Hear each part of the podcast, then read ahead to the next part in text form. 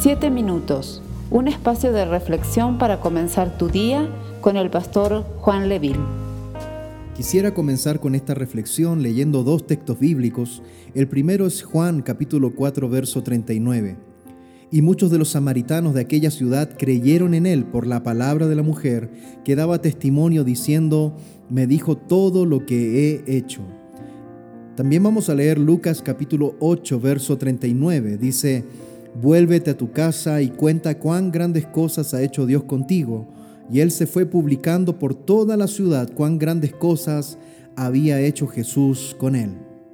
Hemos analizado que en este tiempo de pandemia deberíamos sacar algunos aprendizajes de las experiencias vividas y cuán importante es mantener un testimonio intachable delante de nuestras familias, sobre todo cuando esta familia no es creyente.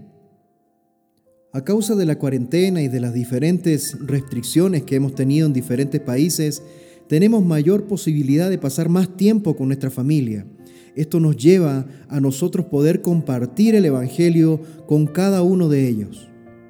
En los textos que acabamos de leer, nos encontramos con la historia de la mujer samaritana que se acerca a un pozo a buscar agua y se encuentra con Jesús, el cual le pide agua para saciar su sed. Después de una conversación muy profunda, ella recibe del agua de vida que Jesús le ofrece, porque ella se da cuenta que está delante de alguien superior. Si bien ella se había acercado a ese pozo para llevar agua, al finalizar la conversación es en lo último que piensa. Ella regresa a su ciudad. Me imagino también regresó a su familia, pero en el camino se fue pregonando sobre Cristo, se fue hablando del Evangelio y a través del testimonio de esta mujer muchos llegaron al conocimiento de la verdad. Incluso el texto de Lucas capítulo 8, verso 39, luego de que Jesús haya libertado al endemoniado Gadareno, le da una orden muy específica. Vuélvete a tu casa y cuenta cuán grandes cosas ha hecho Dios contigo. Todo esto no hace más que ratificar una premisa, un principio fundamental en la palabra del Señor. El Evangelio no es para ser callado, el Evangelio no es para guardarlo para nuestras propias vidas y no pensar en los demás, más aún en los que son de nuestra casa. Cuando Jesucristo transforma una vida, no es para que después seamos espectadores de lo que sucede con el reino de Dios, sino que el Señor se encarga de que nosotros seamos transformados en herramientas útiles para su gloria. Tanto la mujer samaritana como el ex endemoniado Gadareno fueron útiles en las manos del Señor. Él transformó sus vidas y ellos no pudieron callar y daban testimonio de lo que Cristo había hecho con ellos. Amado hermano, amado hermana, cuán importante es nuestro testimonio cristiano dentro del núcleo familiar. Debemos vivir lo que predicamos, debemos demostrar el amor de Cristo con nuestros parientes.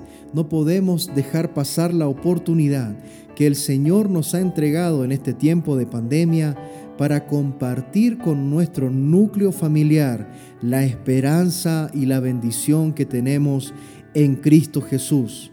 Es una tremenda oportunidad. Vamos a orar. Amado Dios, en el nombre de Jesús, una vez más nos presentamos delante de ti. Señor, a través de tu palabra, entendemos que la familia es importante no solamente para nosotros, es importante para ti. Una vez que hemos alcanzado de tu gracia, Señor, una vez que tú, Señor, nos has tendido la mano y nos has transformado, queremos, Padre de la Gloria, ser herramientas útiles en tus manos. Queremos predicar tu palabra no solamente con nuestra boca, sino con nuestras acciones, porque es mucho más efectivo que las personas vean a Cristo en mí antes que vean mi Dios, una persona que habla una cosa pero vive otra. Queremos, Señor, ser herramientas útiles en tus manos. Conforme pasan los días, Señor, ayúdanos, ayúdanos, Padre amado, a aprovechar las oportunidades porque los momentos de prueba, los momentos difíciles como es este tiempo de pandemia, también arroja oportunidades. y cuánto más cuando esas oportunidades van de la mano con la predicación de tu evangelio.